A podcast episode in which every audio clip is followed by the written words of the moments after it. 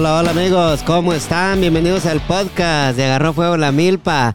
Gracias por escuchar este maravilloso podcast y sacar de su tiempo para escuchar estas maravillosas entrevistas.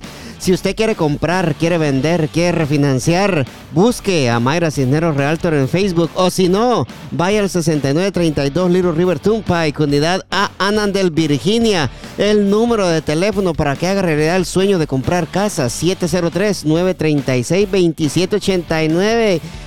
También le damos las gracias a Colochas Cleaning Services, el mejor servicio de limpieza en el área del DMV. Colochas Cleaning Services, 202-758-4173. El número de teléfono para que su casa huela limpio, huela flores. Colochas Cleaning Services. Hoy les tengo un súper invitado. Estoy nada más y nada menos con el play by play, la voz oficial de los Baltimore Ravens en español. ¿Cómo estamos, mi amigo David Andrade? ¿Cómo estamos?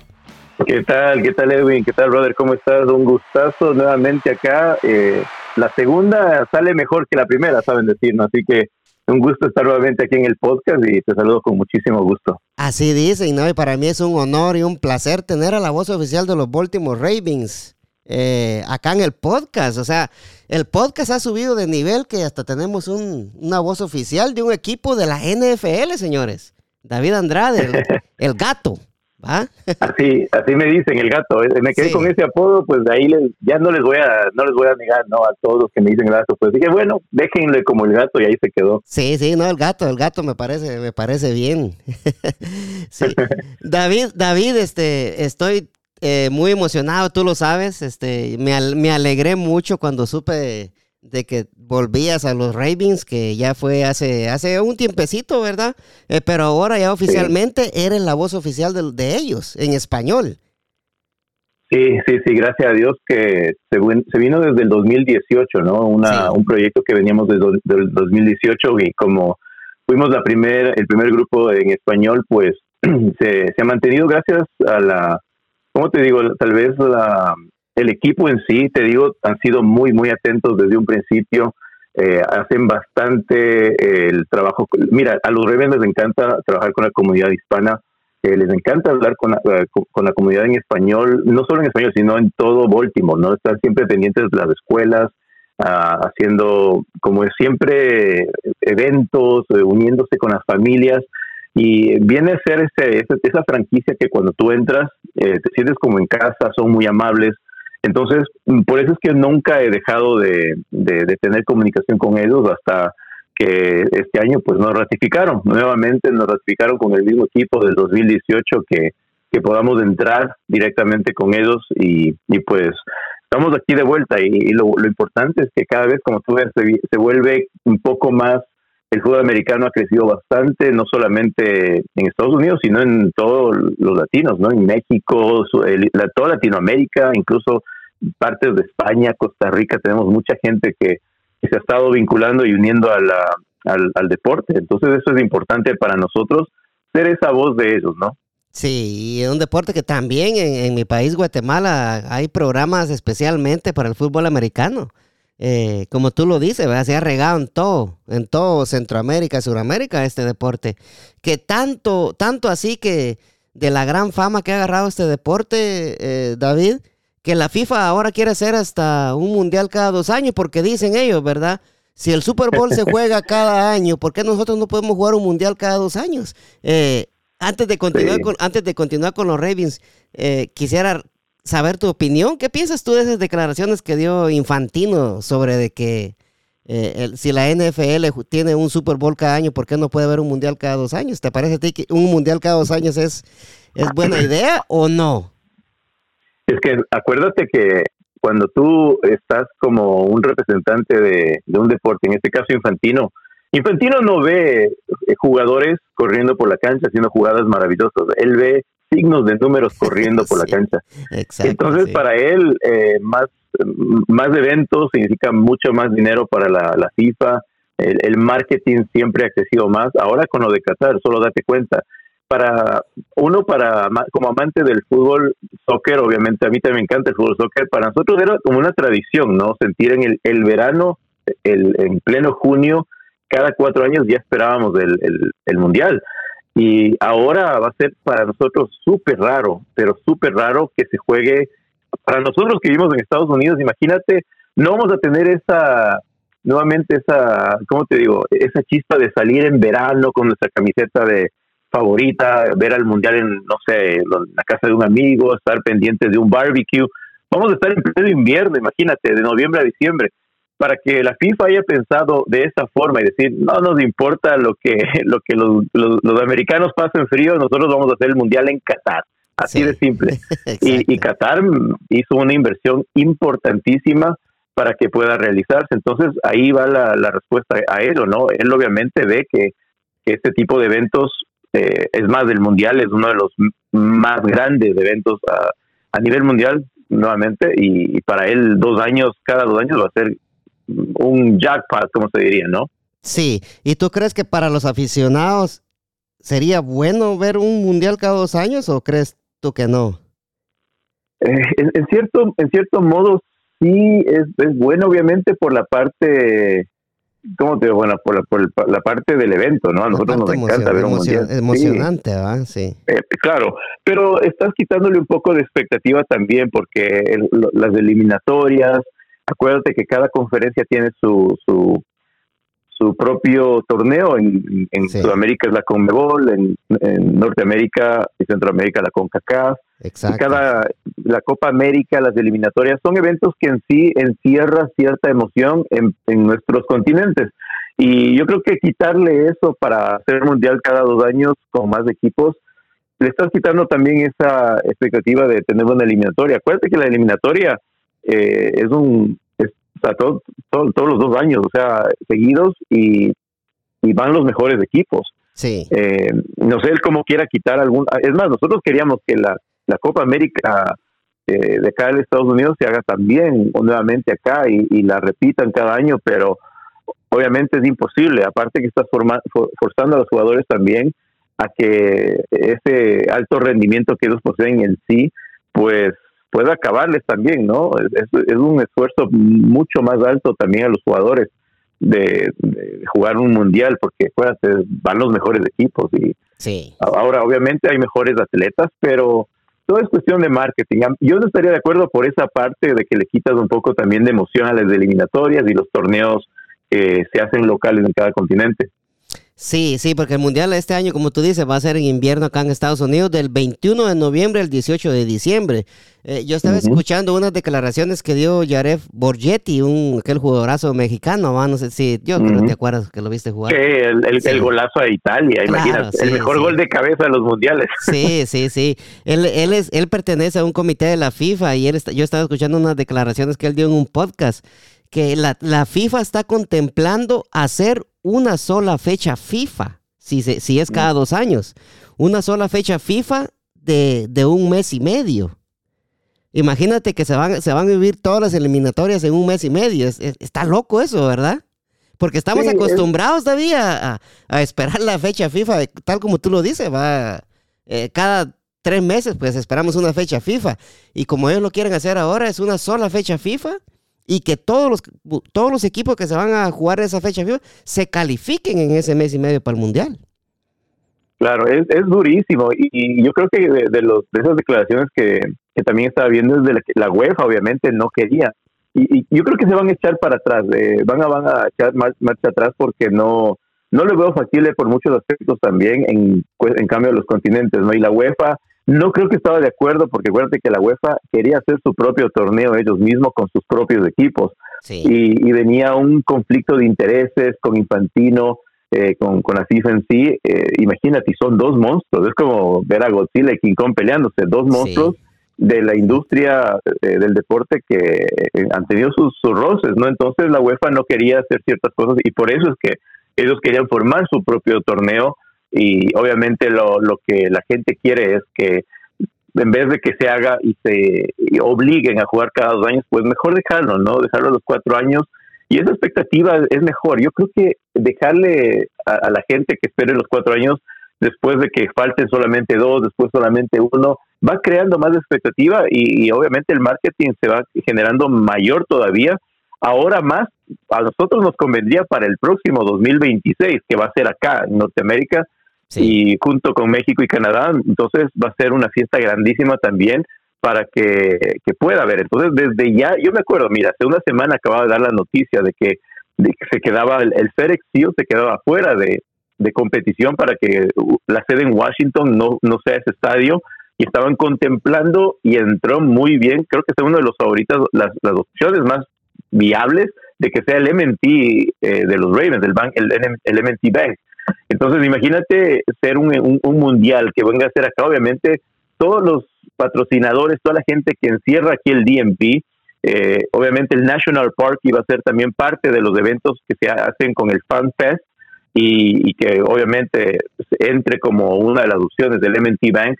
Ya, ya, es otra opción diferente para nosotros decir, wow, nunca en Baltimore se hubiera visto que se juega un mundial. Entonces, todo eso ya encierra de que los, los organizadores, patrocinadores, metan un poco de presión para que sí se puedan realizar esas cosas. Entonces, sí, la FIFA, por más poderosa que sea, también tiene eh, muchas cosas en, en, contra de ellos para que puedan hacerse bien las cosas, ¿no? Y obviamente los Estados Unidos poseen mucha, mucha fuerza para que se pueda realizar eventos de esta índole en la mejor forma, ¿no? Sí, sí. Sí, lo que tú dices es, es, es eh, sería excelente, va, que, que, se jugaran unos partidos del Mundial acá. Yo creo que el estadio de los, de los Ravens, el MT, eh, yo creo que da las medidas, aunque parezca raro, hay mucha gente quizás no lo sabe, pero los estadios de la NFL a veces no dan las medidas para un, para un evento tal como es la Copa del Mundo, David, por los espacios en la cancha, ¿va? Entonces, por, eso, por eso hay muchos estadios que se quedan fuera a la hora de que se juegue un Mundial acá en Estados Unidos. Sí, aparte que, mira, el Audi Field de, eh, entró como un estilo europeo y es muy bonito el estadio. Sí. Pero mm, es, todo depende de cómo la FIFA lo mire. Aparte, sabes que veo también algo muy muy importante de esto. Cuando, digamos, lo vamos a hablar más adelante, cuando fue el, Super Bowl en, Los Ángeles, el SoFi Stadium se construyó cerca de Inglewood. Inglewood es una zona que tú solamente lo veías en, en videos, películas, quién sabe, series era una zona muy eh, llena de, gente, de homeless, que había gente en la calle, muy descuidada. Sí. Eh, esta última vez que fui, no tienes idea cómo ha cambiado, sí se ha movido bastante, la, o sea, arreglaron muchísimo esta parte. Ahora lo que estoy viendo, me estoy imaginando que ojalá pueda ser así. Si llega a realizarse lo que dicen, eh, esta opción de, de, realizar de cuatro a siete partidos, incluyendo uno de playoffs, ¿no? En el Mundial. Sí. Imagínate lo que esto generaría, generaría de que la, los organizadores, gente, alcalde, pueda mover. La zona de Baltimore no es que es la mejor tampoco. Y, puedan arreglarlo de la mejor forma para que puedan atraer, obviamente, gente, turistas, que venga gente acá.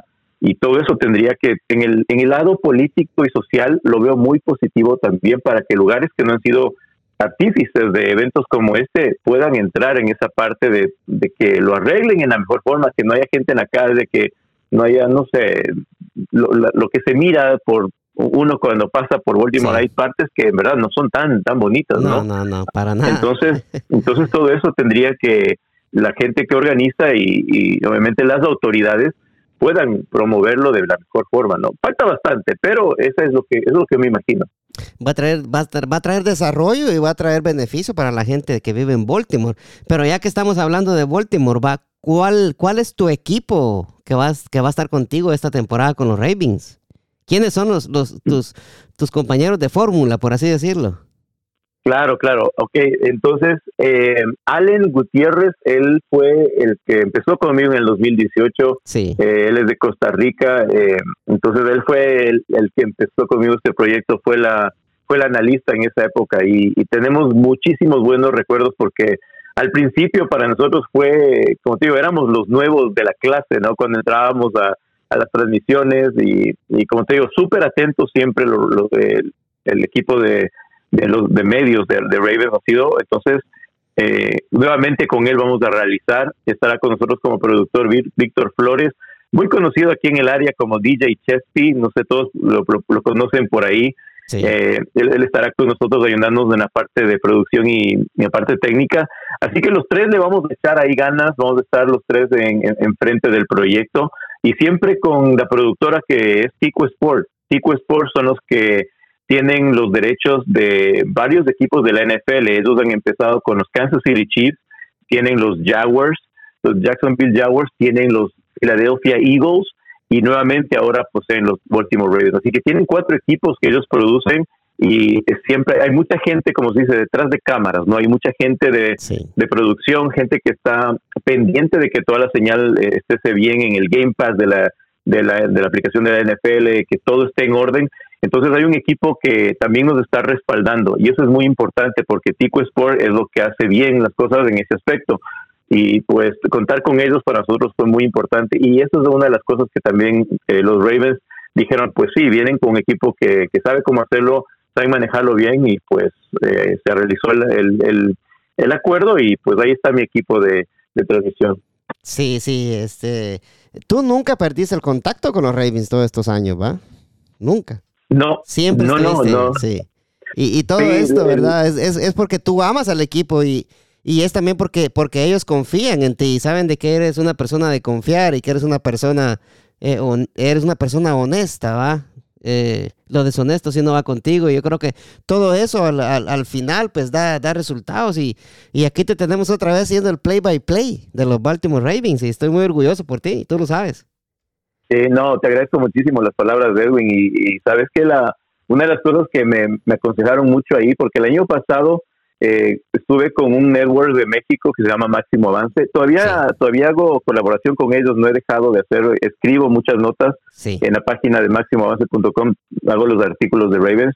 Y, somos como un equipo también contigo Sport, o sea, a veces eh, tenemos muchos programas en redes sociales de, de, la NFL en general, y con ellos fue cuando, para que mira, eh, el año pasado que estuve como corresponsal nada más, eh, ellos, ellos fueron los que me empujaron a, seguir porque me dieron la opción y me dijeron, mira David, si no vas a estar en, en, el, en la parte de transmisión de nosotros, pues te damos la opción de que estés como corresponsal en español para, para este network de México, Máximo Avance. Entonces, obviamente iba a decir que sí, entonces agradecí, les agradecí de todo corazón, les dije, bueno, estoy aquí y como tú dices, me he mantenido siempre desde el 2018 hasta, hasta la fecha, de una u otra forma como corresponsal o como play-by-play, play pues hayan sido los, los cuatro años que me han mantenido con el equipo y, eso es importante, mantener esa relación con el equipo de la NFL.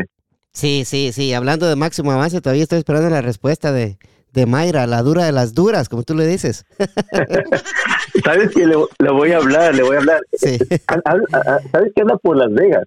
Ah, está en Las Vegas en este momento. Sí, está en Las Vegas, va, va a hacer la cobertura de, del draft y que por cierto vamos a estar haciendo la cobertura el día jueves. Eh, ahí está mi otro equipo de, de, de Tico Sport en, en, Las Vegas y Mayra, le, voy a mandar un mensaje, voy a decir que no, no se olvide de la tradición, que más te puede dar un, una, un feedback de lo que pasó en el draft después de, la, de, Las Vegas, ¿no? Sí, estaría, ya vamos a llegar ahí. este Entonces me estabas, oye, DJ Chespi, yo no, eso sí no me lo sabía yo de él. Yo, yo sé quién es él, yo sé quién es él, pero yo no sabía que a él le gustaba el, el el fútbol americano, o sea, se lo tenía. Sabes que la, cuando yo le propuse hace tiempo, él estuvo muy interesado, ¿no? Y le dije que, que, estaba teniendo este proyecto y me, sí nos llevamos muy bien con él y le, le, puso muchas, muchas ganas y tenía algunas personas en, en como que en lista, ¿no? De, de ver quién, sí. quién era el que me daba la, la, mejor opción para poder contar con él toda una temporada. Entonces él me dijo que él estaba muy contento de hacerlo y, y cuando una persona tiene las ganas de hacer algo y se propone, tiene un compromiso, pues me encanta trabajar con gente así. Y, y, pues aparte que aparte que tú cuando trabajas tienes que mantener un ambiente muy muy positivo y él es una persona que lo, lo confío bastante y, y la forma de ser de él por allá mucho tiempo que lo conozco pues eh, creo que vamos a hacer un buen equipo también. Sí, sí, yo, eso yo creo que está bien, ¿verdad? Que te rodees de buenas personas, eso es lo más importante, ¿verdad? Porque entre más buena vibra haya, mejor salen los partidos, ¿verdad? sí, claro, claro, no, eso, es lo importante de tenerla, de pasarla bien, ¿no? Y eh, a, veces que me pasó muchas anécdotas de, durante todos estos años con, eh, especialmente cuando iba a los partidos con la Super Bowl, por ejemplo, ¿no? En, el COVID, de este último, pues ha habido muchas anécdotas positivas y y eso, de eso es lo que se llena uno, de pasarla bien, haciendo bien las cosas de algo que te gusta. Entonces, tiene, hay una balanza y hay que ponerle equilibrio en esas partes también. Exacto, exacto, sí. Y, y, el, y, y yo creo que el que va a ser tu comentarista, Allen Gutiérrez, dijiste, ¿verdad? Sí. Él va a ser tu comentarista de la temporada. Claro que sí, él, él va a ser el, comentarista, el tico, él es, él, él es este, directamente de Costa Rica y eh, él está en Los Ángeles en este momento, está pasando eh, un, algo familiar, entonces eh, espero verle tal vez la próxima semana. Él no va a estar conmigo el día jueves, pero sí, él, va a estar con nosotros toda la temporada y pues ahí voy a poner algunas fotos porque tengo algunos recuerdos con él del 2018 y ahora dedicarse nuevamente a los Ravens, pues él, él, ha estado, él ha estado también todo, desde que, o sea, desde que dejamos de, hacer las transmisiones en el 2018, nos hemos mantenido en contacto, ¿no? Hablando de fútbol, de, de los Ravens, siempre hemos estado en contacto y, y pues obviamente no dudamos en volver a reunirnos esta vez. Claro, claro, pues sí, ya tienen, ya tienen la, la vibra, ya tienen todo ahí ya bien, bien machacado, o sea, ya, ya saben cómo más que la iguana, ¿va? como decimos allá. Sí. Sí, entonces sí, van a ser un, van a ser un muy buen equipo. Me saludes a, a DJ Chespi cuando hables con él. Este. Sí, sí, el jueves de, de, hablo para. sí, sí. Entonces, excelente, excelente equipo el que tiene. Van a estar por la mera mera. Van a estar en, en, el, en la, en la 1050 y en la 93.5 FM, ¿verdad? Exactamente, es la, tiene dos frecuencias y es simultánea, ¿no? La 1050M y la 93.5 FM. Vamos a, tener la, la, opción de salir por las dos frecuencias, que es una de las cosas también que, que me gustó también hacerlo con ellos. Y por el momento también, como te conté, ¿no? Hago los deportes en la mañana, un segmento muy pequeñito, pero ponerle ese, ese punto de deportivo de tres minutos que suena a las, a las 8 de la mañana, a las 4 de la tarde. Entonces, para que también vayan a escuchar un poco de quién, quién va a ser la voz que va a representar a la radio en los partidos de, de Ravens, ¿no? También es otra de las opciones. Sí, sí, no, me, me parece excelente que hagas eso, ¿verdad? No sé si te enteraste que yo, entrevisté al comandante Castro, el narrador de ciclismo colombiano, que él radica en, radicó en Guatemala como por unos 10 años. Eh, y lo entrevisté a él hace como unos tres meses, creo yo. ¿Oh, sí? sí, estuve, tuvimos una entrevista bien, bien bonita y él decía de que cuando él trabajaba en Radio Caracol, te estoy hablando ya cuando él todavía estaba en Colombia. Eh, en oh, Sí, en la Radio Caracol habían, tenían un narrador de ciclismo, un narrador de fútbol y un narrador de básquetbol, ¿verdad? Entonces, ellos, ninguno de estos narradores podía narrar otra cosa, porque decía el comandante que le decían los jefes de, la radio Caracol, ¿verdad? Yo quiero que cuando tú, cuando a ti te escuchen en la radio, yo quiero que la gente sepa de que va a haber ciclismo, decía el comandante, ¿me entiendes? Entonces, entonces así es contigo, va, para que la gente sepa que cuando escuchen a David Andrade en la, en la mera mera es porque va a haber fútbol americano y va a ser de los ratings. Sí, sí, no, no, y eso, eso es lo, que a mucha gente de, del, como tú, como tú dices, de, tu amigo, eh, yo conozco muchos que también en el área hacen otros deportes y cuando me dicen, mira, ¿por qué no, no hablas de automovilismo? Le digo, me encantaría, a mí me encantan todos los deportes y siempre estoy pendiente de lo que pasa con la Fórmula 1, con el fútbol soccer, obviamente, por, por naturaleza nos gusta el soccer, entonces a veces uno no se da abasto porque hay, hay, hay muchos partidos, hay, mira, la Champions League acaba de pasar, y a veces los, tres minutos que tengo para dar información, a veces no hay tiempo, a veces no, me dice, mira, te olvidaste de hablar de mis Lakers. Le digo, pues tenía que hablar de los Orioles y los Nationals, no había tiempo para los Lakers. Entonces sí, hay mucha mucha información a veces, de especialmente cuando están en playoffs de todo, en, tienes que, o sea, lo que te alcance, ¿no? Eh, el deporte en sí hay, hay momentos que, que pasa de todo. Y pues así, eso es lo bonito, ¿no? Del, deporte, que siempre hay algo que puedes estar viendo. Si te aburre una cosa, pues mm, métele otro canal y mírate un partido de, de básquetbol, ¿no? Y siempre va a haber algo, algo interesante. O un partido de fútbol y te sale el maligno ahí, ¿verdad? En el Real Madrid. Sale el maligno, sí. Eh, los, imbatibles, ¿no? Pueden, pueden estar, eh, no sé, pueden estar en el piso sin nadie que, como sea, pasan a las finales de la como Champions sea, pasan eso, ya sea puro árbitro o puro bar, ¿verdad? ¿Tú, le vas al Madrid? No, uy, Dios, Dios me guarde. sí. Sí. entonces al Barcelona. al Barcelona, sí, ¿y tú? Ah, no, ninguno. Ninguno. a los Ravens. A los Ravens. No, mira, eh, eh, y te voy a ser sincero, porque a veces me dicen que, cuando yo le voy al Manchester City, le digo, no, no es que, no, yo no, no es que le iba al Manchester City, sino que yo quería que pase el City, ¿no? Y, no es que no sea fanático del, del Barcelona para no irle al Madrid. Sí. Si me haces escoger un, equipo internacional, a mí me encanta la Juventus por ser el primer equipo italiano, la vecchia señora y muchos jugadores que representaron en su en su en el pasado, pero me encanta mi equipo, o sea, mi equipo, la Liga de Quito de Ecuador, ha sido mi equipo por siempre y, y no tengo un favorito así. yo disfruto los partidos eh, le puedo ir como que, por ejemplo, le puedo ir al Sevilla en, ciertos partidos, como hoy le iba al Villarreal, quería que el Villarreal le gane al, al, Liverpool, ¿no? Entonces, ¿Y cómo, hay equipos que... ¿Y cómo, ¿Ah? perdón, ¿y cómo quedaron, by the way? Dijo el gringo que no, se, se me fue la señal hoy con... Ah, ganó, ganó el Liverpool 2 a 0. Ah, ya estuvo, ya ese es jaque mate. Es que son, mira, es un equipo muy, muy completo, es imposible. Yo creo que el Villarreal, ya hacerte un poquito de análisis del Villarreal, es un equipo que entró, es más, no sé ni cómo entró a semifinales. Es un equipo que entró fuera de las expectativas de, que de lo que el club tenía. Si yo soy dueño del equipo y fanático del Villarreal, yo me quedaría feliz y conforme de que mi equipo llegó a las semifinales. Cuando tú te das cuenta y ves este partido, te das cuenta de la superioridad del, del Liverpool y el Villarreal es un equipo que todavía tiene jugadores muy jóvenes y yo creo que con lo que alcanzó llegó a semifinales, así que no le debe nada a nadie, yo creo, ahí está, si se queda afuera, pues eh, hicieron un buen, mejor que el PSG, imagínate. Mejor que el Barcelona. mejor que el Barcelona.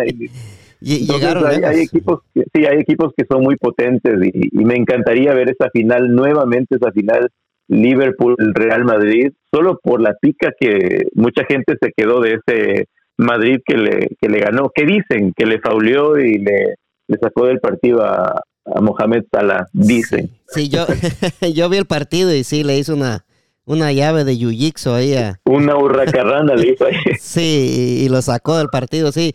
Eh, yo, yo creo que el, que el Liverpool carga un equipo que va a ser imparable. Eh, yo siento que eh, cualquiera que llegue a la final, sea el Madrid o sea, o sea el Manchester City, yo creo que el Liverpool va a ser el campeón. Eh. Tienen un, fútbol completo, rápido, al toque y, la clase de jugadores que tiene también. Bueno, eso es lo que yo pienso, pero, pero sí, ya, ya dejando un poquito. Yo tengo un amigo que le va también al Deportivo Achuapa de, de, de Guatemala, ¿verdad? Él es aficionado del Deportivo Achuapa y, él también le va al Real Madrid. Entonces le digo yo, entonces vos sos aficionado del, Deportivo Achuapa, le digo yo, pero sos cliente del Real Madrid, le digo yo. pero no le debería ir a los cremas los que le van al Madrid. Ah, no, no creo. Yo hay unos que le van a los rojos, otros que le van a los cremas y son del Madrid, así como yo le voy a los rojos y le voy al Barça y le voy al Boca.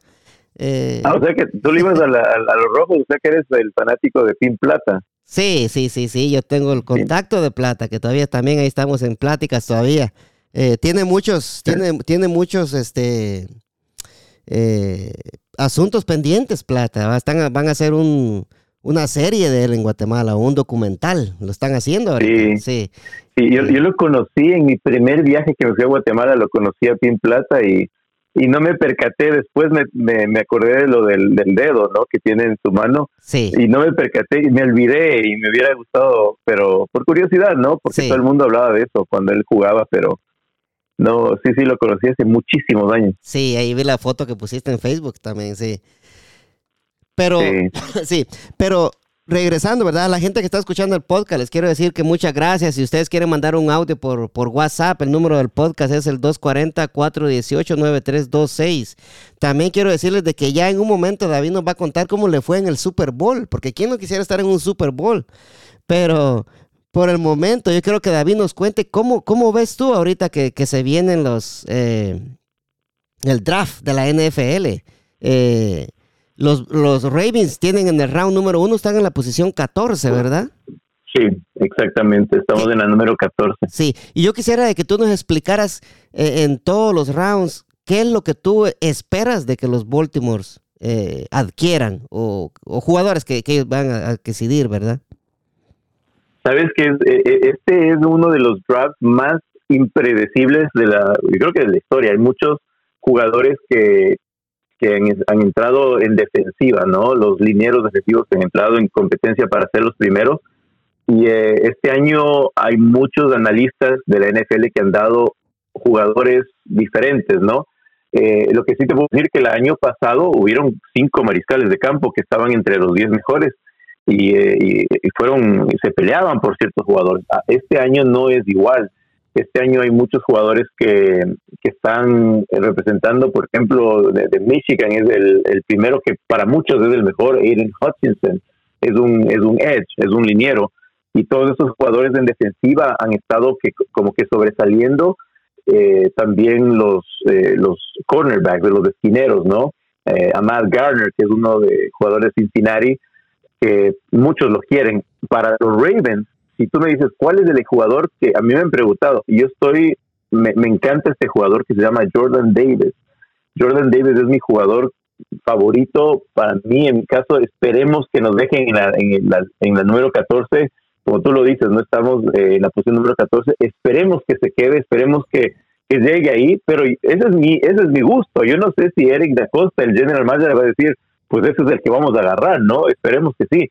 Y si tú me dices, pero ¿por qué quieres a, Jordan Davis? Jordan Davis es un es un jugador defensivo grandísimo, mide 6 6 8 y la habilidad de un jugador, cuando tú ves un jugador de tal de tan tamaño que se mueve con una rapidez y ese ese quiebre, esa reacción, pues te, te da muchísimo de, de, o sea, de los, de los old school, de los de la vieja guardia. Hay un jugador que se llamaba Jaloti Nara, era un defensivo que quedó campeón con los Ravens hace años y él me recuerda muchísimo a él. Es la época de oro de los Ravens cuando nosotros eh, quedamos campeones con una de las mejores defensivas de la historia, con sabe el buen Ray Lewis, este que te menciono, Jaloti Nara. Entonces, Jalori es uno de los jugadores que lo quieren muchísimo porque él representó, habían jugadores que le tenían miedo de enfrentarse a él. Eh, entonces, Jordan Davis es un jugador que me recuerda muchísimo a él. Esperemos que, sea de los que Eric da Costa lo tiene en su lista, pero puede ser de todo, ¿no? Puede ser que vayan por un edge, para, puede que, que vayan con un esquinero, quién sabe. Entonces, todo todo esto tiene que ver, hay muchas cosas. Por ejemplo, Ronnie Stanley es un jugador que es un tackle por izquierda, que es uno de los mejores pagados. Entonces, ¿En, eh, eh, qué, universidad juegan ellos ahorita? Eh, bueno, no, Ronnie Stanley está en los, Ravens. A lo que quería llegar es que él, Ronnie Stanley jugó por, con los Ravens en esa posición por, por, algunos años y él llegó a ser uno de los mejores pagados. El problema es que él se lesionó y no pudo jugar el año pasado. El año pasado nos fue muy mal con esta, con esta pérdida en esa posición y se tuvieron que mover muchas, muchas piezas. Llegó Ravens a tener más de 20 lesionados en la temporada y por eso nos fue un poquito mal. Entonces, cuando tú miras a, jugadores como Ronnie Stanley, que tú quieres que se vuelvan al 100%, y es, a este punto es lo que yo iba, cuando tú piensas y ves que el equipo está consciente de que no va a llegar al 100%, tal vez vas a querer reclutar un jugador en esa posición sabiendo que tu jugador estrella no está en capacidad de jugar una temporada entera al máximo nivel. Entonces, todas esas cosas tienen que ver muchísimo, pero si los, médicos y el, equipo dicen, pues no, vamos a tener a Ronnie Stanley al 100%, hay tiempo necesario, vamos por un esquinero. Entonces, hay un esquinero que obviamente tenemos dos de los mejores de la liga, Marcus Peters y Marlon Humphrey. Pues hay una opción de algunos esquineros que están en disponibilidad que son muy, muy buenos. Entonces, eh, todo depende de lo que tienes en el equipo, todo depende de también qué es lo que te dejen disponible, porque hay 198 jugadores en la pizarra de, de Eric Acosta, que es el general manager, y del coach. Entonces, eh, nadie, nadie ha podido descifrar cuál va a ser el primero. Muchos dicen que, como te digo, Aiden Hutchinson, otros dicen que Trevor Walker de Georgia puede ser otro de los que puede entrar en primer lugar, pero a mi gusto es el de Georgia, Jordan Davis. Jordan Davis de Georgia, de la Universidad de Georgia, ¿verdad? Sí, de la Universidad de Georgia. Sí, que esperamos que, bueno, a lo mejor tú que sabes bastante de esto, a lo mejor y te le das en el clavo ahí, ¿verdad? Porque...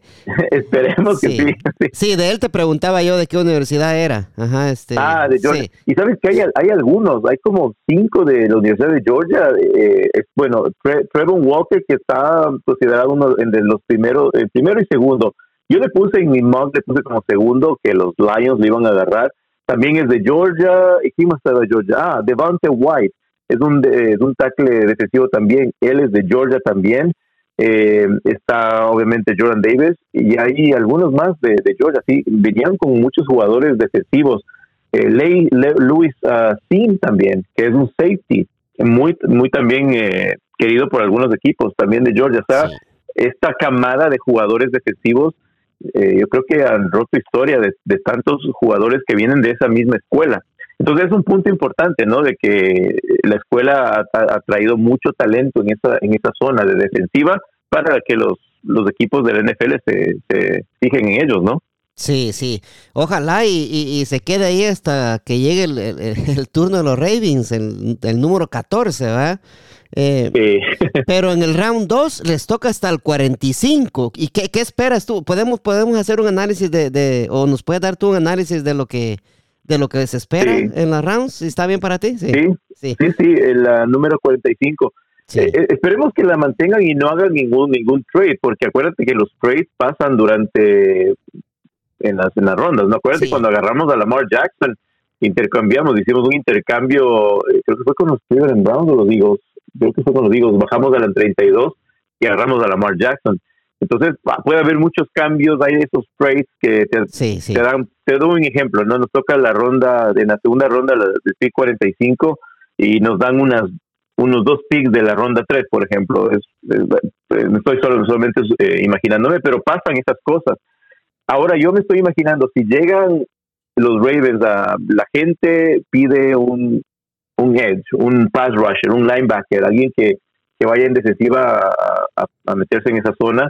Hay otros que piden eh, linieros ofensivos, alguien que proteja a Lamar Jackson, que también es una zona, como te digo, Ronnie Stanley, él es un liniero ofensivo, él está protegiendo a Lamar.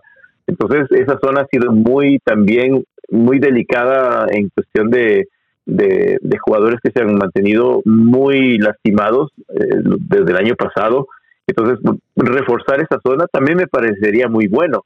Lo, único que cuando miro este tipo de jugadores, que como que te, vuelvo a repetir, Jordan Davis, digo, bueno, obviamente lo quiero en mi equipo, por lo que le he visto jugar, pero esperemos que si es que, imagínate que en la primera ronda vayan por un ofensivo y, digan, pues no, en la, segunda ronda, si es que no está disponible Davis, vamos a ir por un cornerback, un esquinero. Entonces, hay hasta, hasta receptores que, que, dicen que piensan que los Ravens van a, reclutar porque dejaron ir a dos, a, dos receptores ya. Miles Boykin fue uno que se fue a los Steelers. Entonces, todos estos cambios pasan durante mientras se va acercando el draft. Y, pues si, si llega a, quedar uno de esos jugadores que, que han estado, se han mantenido en, en la lista de los más pedidos por los Ravens, pues puede pasar de todo. Así que yo me voy a los esquineros como segunda opción si es que van por un, un edge o un, un, defensivo, un, un liniero defensivo, pues yo creo que la segunda opción irían por un esquinero. Por un esquinero en la segunda ronda. Eh, poniendo un paréntesis ahí, ya que mencionaste a Lamar Jackson, eh, ¿está todo bien con el contrato de él? Porque según escuché yo por ahí, como que, que, que, que quería mucho más dinero, ¿ah? Sabes que el caso de Lamar Jackson es un caso muy, muy especial y no es porque sea el mariscal de los Ravens que le esté echando flores, ¿no? Sino que eh, Lamar Jackson es uno de esos jugadores que ah, eh, sí ha dado mucho de qué hablar porque obviamente es talentoso.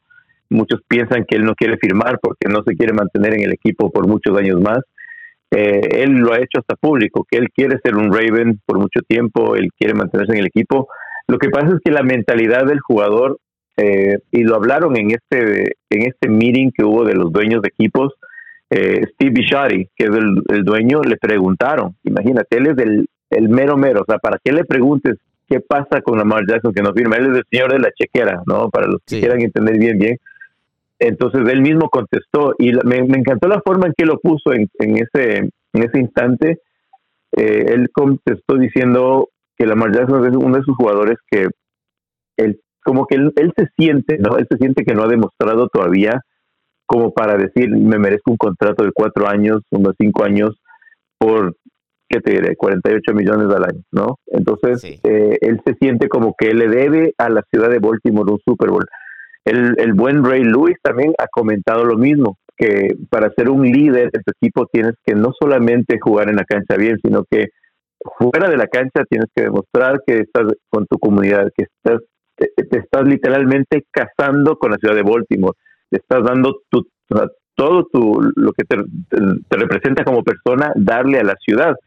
Y eso es muy importante porque es verdad, ha habido muchos jugadores que no se llegan a, a, entender y, tener ese, ese enfoque directamente con, con la ciudad de, Baltimore en este caso, ¿no?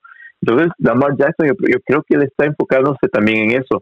Y a él le gusta muchísimo el, estar con los fanáticos, con los, le encanta estar con los niños, les da sus libros, eh, está pendiente de, de, lo que lo que hacen ellos. Entonces, viene más del tema por, por, por este lado, ¿no? Y, y muchos piensan que se estaban asustando, muchos se asustaban, que no quiere él quedarse en el equipo y por eso no firmaba. Entonces, no, va mucho más allá de eso. Eh, yo creo que este año que viene sí va a jugar, o quién sabe, nos sorprende, ¿no? Y, digan, bueno, se firmó un contrato con Lamar Jackson, el rato menos pensado, pero todo esto se da porque vemos a, a muchos mariscales de campo firmando sus contratos por, por cuatro años con grandes cantidades de dinero, y ahora como el caso de, de Sean Watson, ¿no? Imagínate, sin jugar un año, con problemas legales, viene y es uno de los mejores pagados. 200 millones. cuenta de, Sí, entonces te das cuenta de que, de que obviamente, de, como fanático dices, pero si a él le están dando este contrato, ¿por qué a mi Mariscal de Campo no? Entonces hay que entender esa parte también, ¿no? De que la marcha está en su mentalidad, no está el de quedarse o, hacerse millonario con un contrato.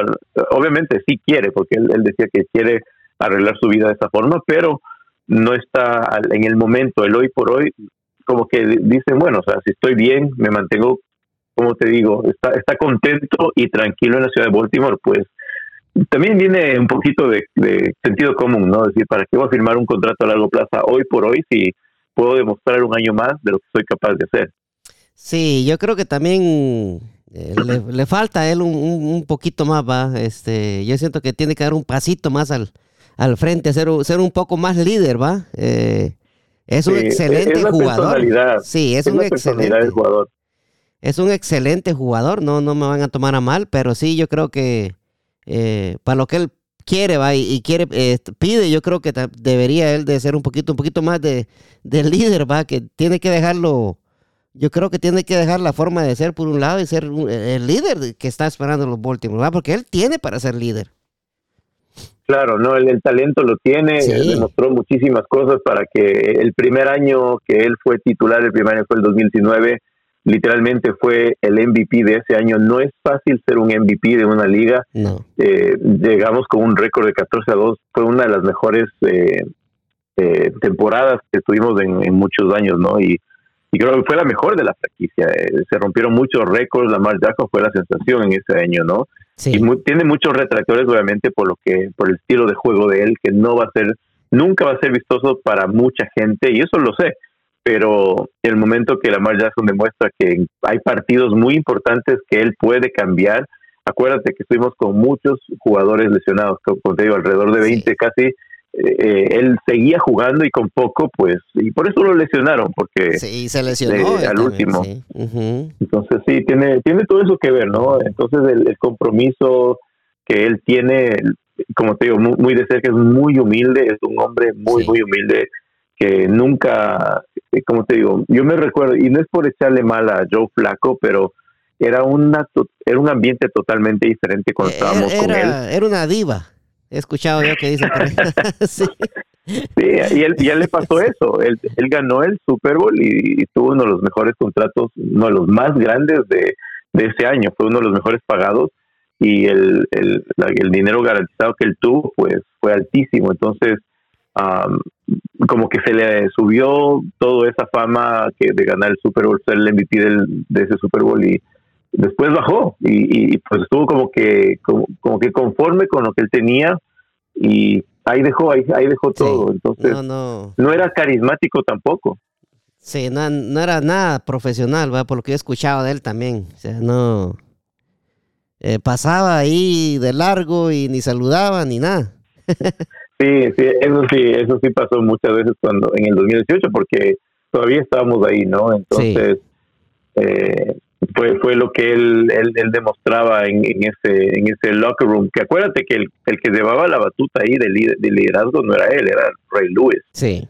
Y cuando Ray Lewis se fue pues no hubo nadie más. Fue Terrell Suggs el que trató sí es muy muy buen líder pero desde esa época no ha llegado nadie que, que pueda llevar al equipo de esa forma. Entonces ahora Lamar Jackson se espera que Lamar Jackson como tú digas dé un paso más y sea la, la voz que que, hable ¿no? en el equipo. Por el momento lo hacía Calais Campbell, que mucha gente lo quiere, también es carismático, es el más grande del equipo y él es el que a veces les agarra a todos y les, y les habla. ¿no? Entonces, falta siempre un equipo es importante tener un líder, eh, ese líder que te vaya llevando con la voz y, te vaya generando un poquito de esa chispita, ¿no? Sí, esa confianza antes de cada partido.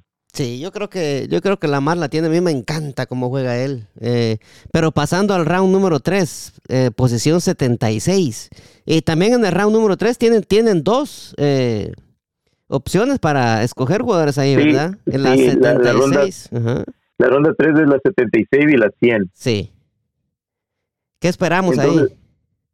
mira, incluso cuando te digo que es, es impredecible el número uno, esos son más todavía porque esas son las que te sorprenden y esas son las, yo creo que esas son las más difíciles para los los eh, los scouts, los general managers, los los, los coaches, porque esos ya eh, eh, esos ya saben qué es lo que quieren. Tienen literalmente 198, 199 jugadores en la pizarra que ya están estudiados, ya están han hablado con ellos. Hay muchos jugadores que que de antemano los han venido siguiendo. es un trabajo arduo que tienen estos scouts y, y pues esos son los, más impredecibles.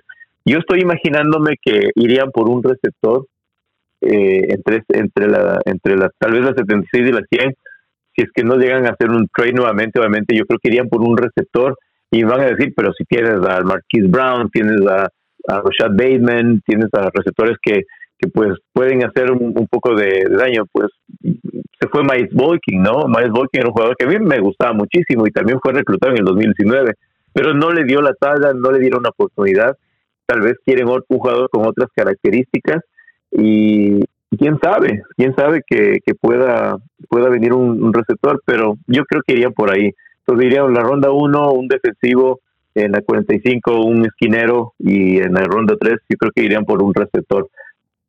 Sí, alguien que quiera banquear a, Marquis Brown. Yo creo que Marquis es, bueno el muchachito. Sí, Es, el, mejor amigo de la mar. Yo no, no sé. Y se ah, entienden bien entre dos también. Sí, sí, sí. Ah, bueno.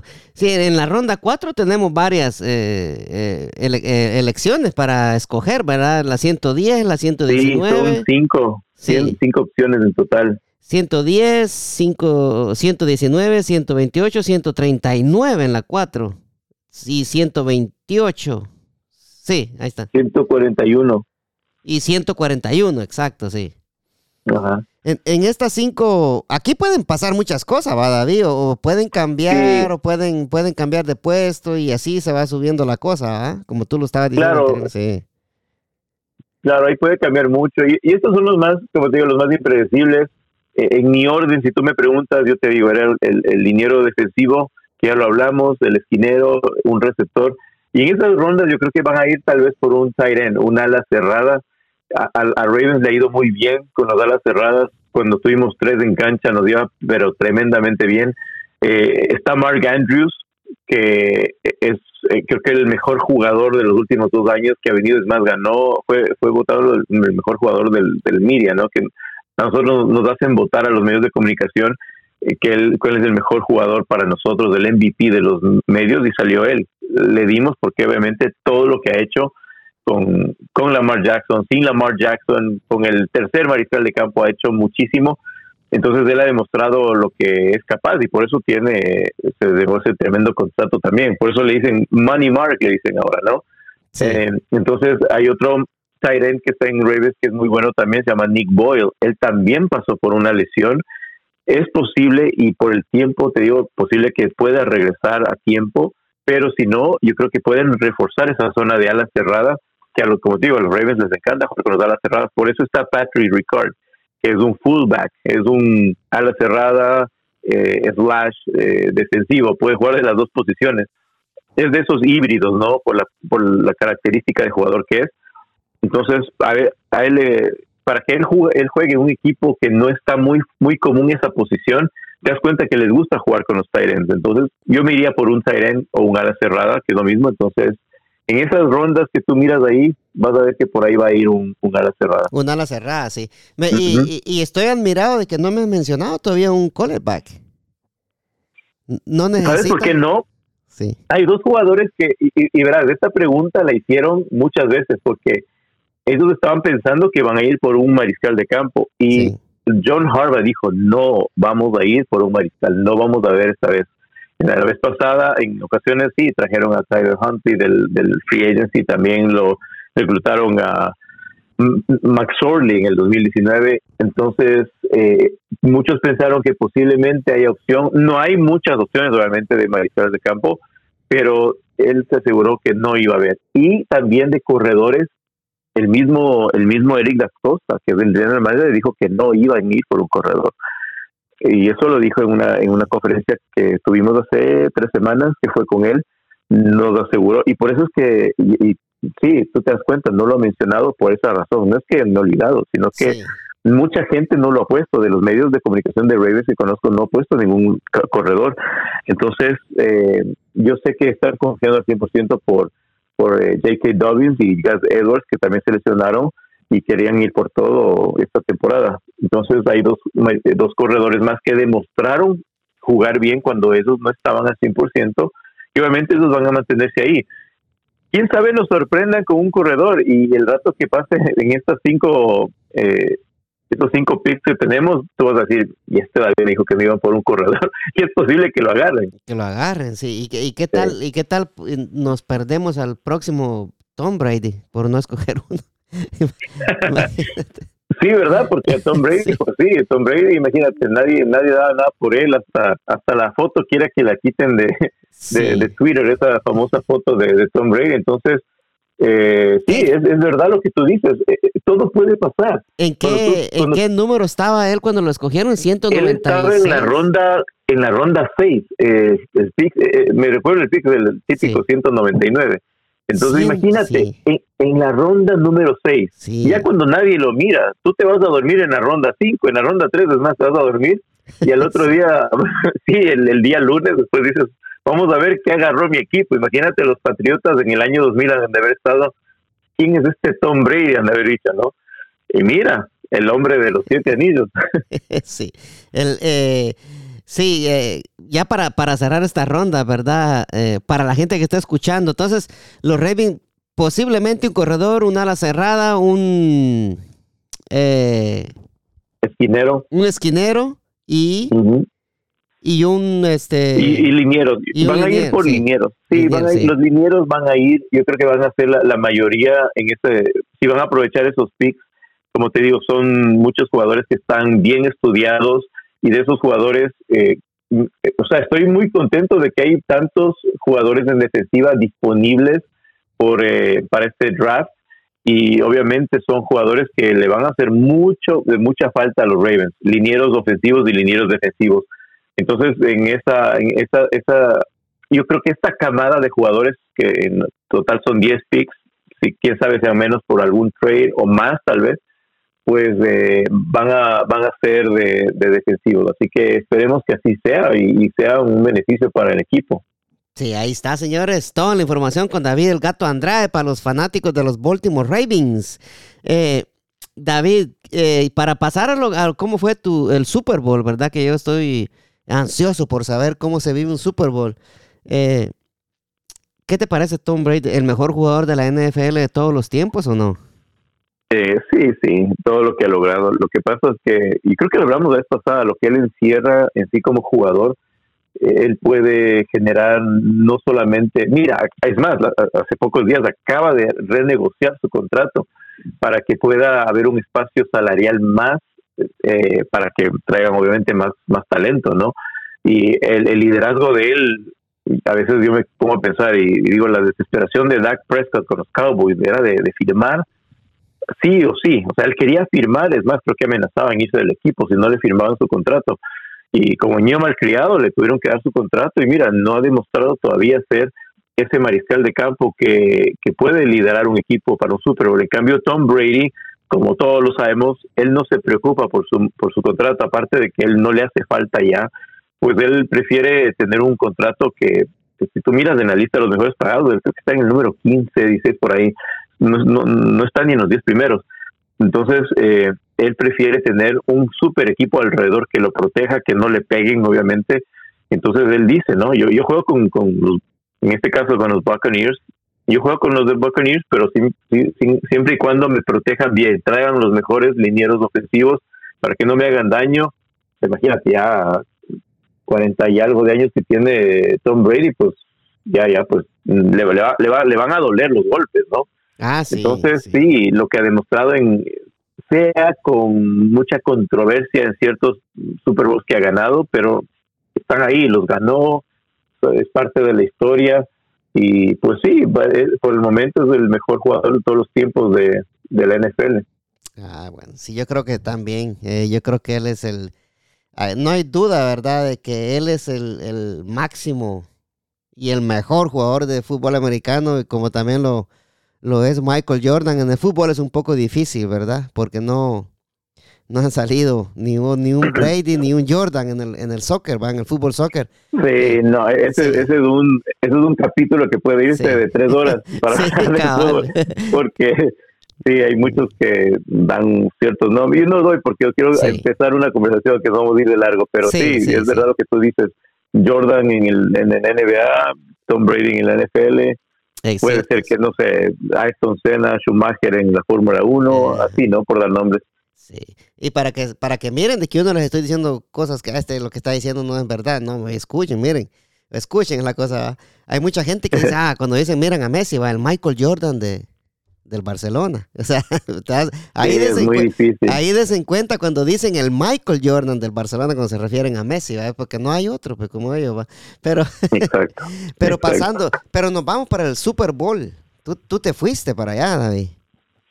Sí, eh, este Super Bowl fue muy especial porque fuimos del año pasado. Lastimosamente fue muy, muy, fue muy diferente. es que fue literalmente en pleno COVID, ¿no? Estaba en su auge eh, el, Radio Row, que es el evento donde están todos los medios de comunicación, literalmente todos los medios de comunicación agarran sus oficinas y se ponen en este centro de convenciones y pues hacen ahí todas las entrevistas, van celebridades, jugadores. Yo creo que esa es la parte más bonita del Super Bowl. Obviamente no desmereciendo lo que está uno dentro de la cancha de, en un Super Bowl, pero el Radio Row encierra muchas cosas porque ves celebridades de muchas artistas de cine, ves cantantes, ves jugadores, leyendas, eh, hasta, estaba Chuck Liddell ahí, ¿no? de la UFC, o sea, de todo, encierra un mundo diferente y, pues es, es esa es este como que el, el ya, ya huele un Super Bowl cuando estás en este Radio Row. El año pasado no fue así, literalmente habían personas que contabas no, no pasaban de 10 y, me decían mis colegas, estaba ahí con Mayra, ¿no? Y, decía, pues, no, ¿qué pasa aquí? Esto no es, esto no es un radio road. Pero en las afueras, gracias a Dios, Tampa es una ciudad que encierra mucha fiesta, la gente y todo, pues sí se reavivó un poquito, pero el año pasado, como te digo, apenas llegué a Los Ángeles, fue la primera cosa que yo noté, fue el cambio que hicieron, ¿no? Eh, lo hablábamos, lo que puede pasar acá en Baltimore no veías nada de, gente viendo en las calles, incluso había gente que, había partes de la, en la parte de Inglewood donde estaban basura todavía levantando poco a poco porque había sido un, un total, una total limpieza de las calles, de gente, de cosas, de carpas que había y los habían puesto en otros lados. Entonces, toda esa parte del, alrededor del estadio lo dejaron nítido. O sea, es primero un estadio eh, para mí fue uno de los mejores por, el momento. Y sí, sí, para muchos sigue, sigue siendo uno de los mejores estadios que, que, hay en el mundo en la actualidad. Eh, enorme, ¿no? Enorme y el hecho de estar ahí dentro, pues te, te cambia un chip, ¿no? Apenas entras al estadio, te cambia el chip de lo que de lo que hiciera la gente, eh, el, el ambiente, el estar dentro de la cancha. A veces eh, no, no te dabas como que me, costó a mí como que analizar lo que estaba viviendo en ese momento porque había muchas cosas, ¿no? Íbamos conversando con otros colegas, eh, jugando, pasándola bien en plena después del partido y después te cuesta dimensionar, wow, estuve en la cancha donde se jugó el Super Bowl, ¿no? Y, después regresándome acá a Baltimore decía, no, o sea, no, no puedo creer, a veces te, te costaba, pero son gajes del oficio, entonces tantas canchas, tantos eh, partidos que tú, eh, que tú vas y eres eh, como medio de comunicación, viajas a, otros estadios, entonces como que ya se vuelve parte del trabajo el estar en una cabina de transmisión y después ir a la cancha, tal vez hacer una entrevista, a, ver el ambiente, se vuelve cotidiano. Entonces, no es que el Super Bowl sea algo, algo igual, pero sí, me costó dimensionar a veces lo que, lo que estuve presente ahí, ¿no? Y eh, la fiesta de Los Ángeles por el momento es una de las mejores y, mucha gente que han estado en otros Super Bowls me, decían que esta era una de las mejores fiestas que se ha vivido eh, en un Super Bowl. Sí, que fueron los campeones, fueron los, los jefes de Kansas City, ¿verdad? Eh, no, este último fueron los Rams, los Rams de Los Ángeles. En, en, en el 2020. En el 2020 sí, fueron los Kansas City, sí. sí. Y, y este año que se jugó en Tampa, ¿verdad? Ah, no, no, perdón. Eh, mira, el, el, del 20 fue, el del 20 fue los Kansas City el 21 eh, fue los, los Tampa Bay Buccaneers y el 22 fueron los, los Rams. Sí. Los Rams, sí. Ah, ajá. Ahí estamos bien. Sí. ¿Y tú fuiste a los a los tres fuiste tú entonces? No, solo fui a los dos últimos. Ah, solo fui a los dos últimos. Sí. No, si ya quisiera yo decir así, no, yo fui a los dos últimos.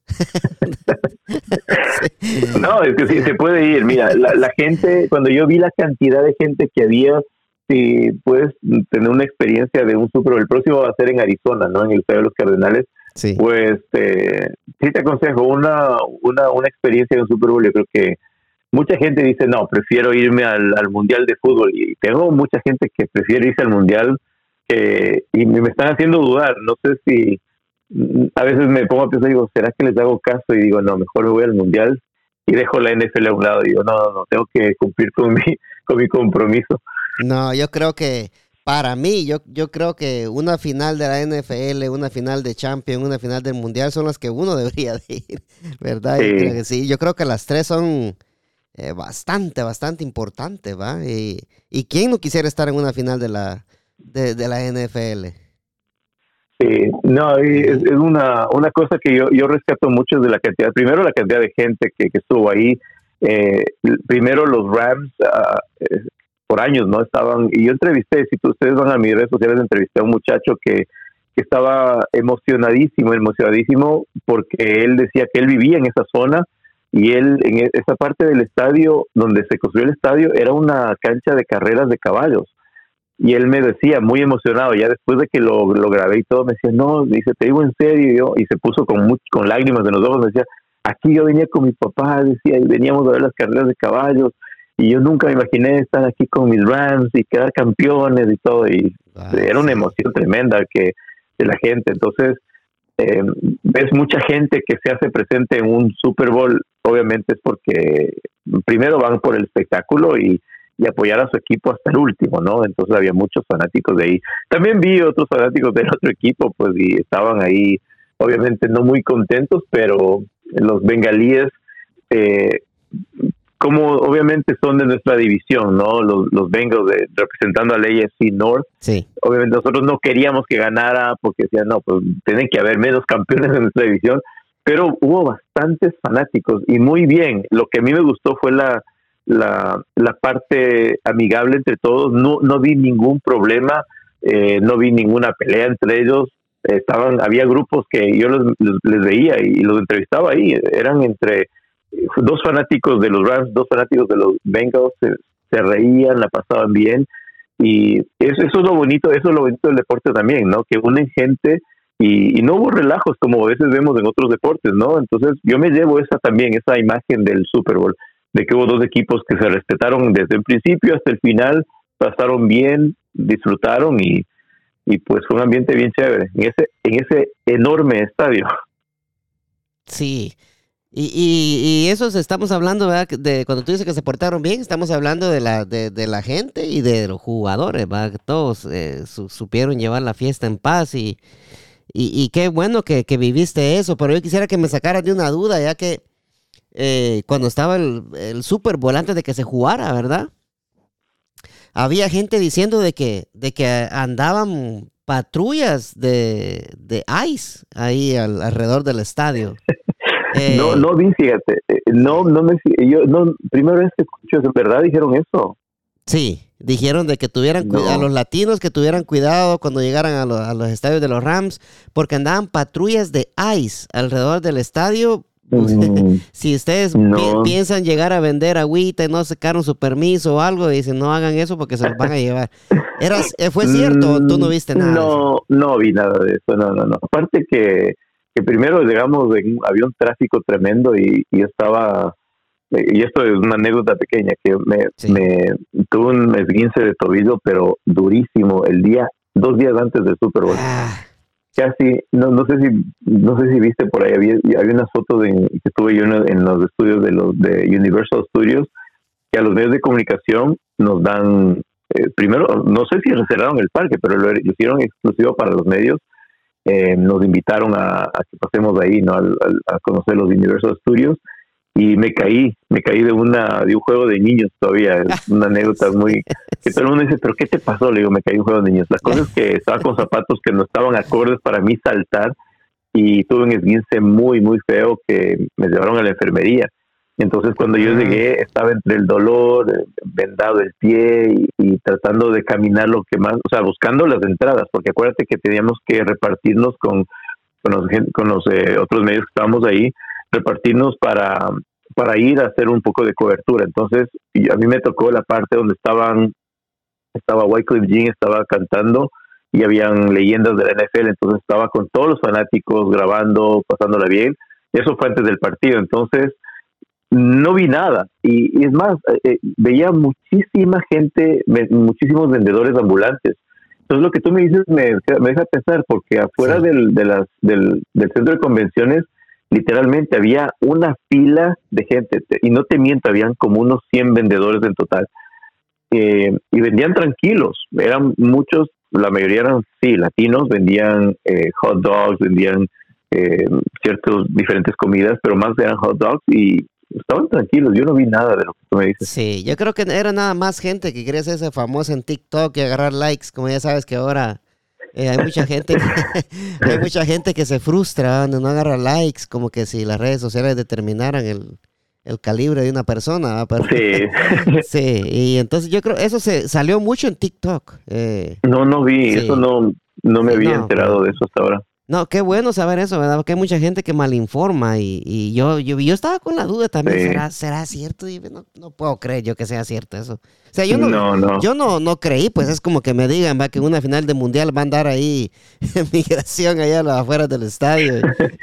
sacando lo que, pasa es que saben que la mayoría de la gente que vive en Los Ángeles, la mayoría son latinos, ¿no? Y, y fanáticos de los Rams que tú veías eran yo te diría que el 90% eran latinos con las camisetas de los Rams, festejando en las calles y pasándola bien. Entonces, mm, me imagino que por eso trataron de hacer un poco de controversia, ¿no? Sí, sí, por eso nada más. Y yo creo que, ¿qué, qué, crees tú de los Rams? Eh, ¿Pensaste tú que iban a ser campeones ellos en su casa? Porque eh, usualmente no pasa eso. Bueno, pasó con los Tampa Bay Buccaneers y fue el primer equipo, ¿no? entonces, entonces los Rams hicieron eh, lo que les doy mucho crédito porque primero es un coach joven, Sean, eh, Sean McVay es un jugador muy muy joven y lo que él quiso hacer literalmente fue llevarse todos los mejores jugadores en las, en las posiciones que, ellos lo veían factible. Se, llenaron de estrellas literalmente y, dieron muchos picks. Eh, se quedaron sin picks eh, en este draft por llevar jugadores y hacer los intercambios que lo hicieron ahora, ¿no? Con el mismo eh, Matthew Stafford con en quarterback, se llevaron a, a este otro jugador, Von Miller también. Llevaron a muchos jugadores y tenían OBJ también que jugó, se lesionó, pero jugó, hizo un touchdown. y, en, sí muchas estrellas, el mismo Ramsey, uno de los mejores esquineros. O sea, ellos prefirieron, como te digo, la, la, mentalidad de ellos fue de llevarse ese Super Bowl, no importa si se quedan con jóvenes que vengan más, o sea, más adelante, les va a tocar, les va a tomar tiempo construir, porque este, este equipo eh, talentoso que tienen hoy les va a durar muy poco tiempo, obviamente. Sí, se llevaron un Super Bowl. Mucha gente daría lo que sea por un Super Bowl y ellos lo lograron. Entonces, les doy el crédito por eso, por ser persistentes por saber que en su estadio con su gente iban no, no tenían otra opción, no, no podían fallar. Ahora la presión le meten a los Cardenales del próximo año.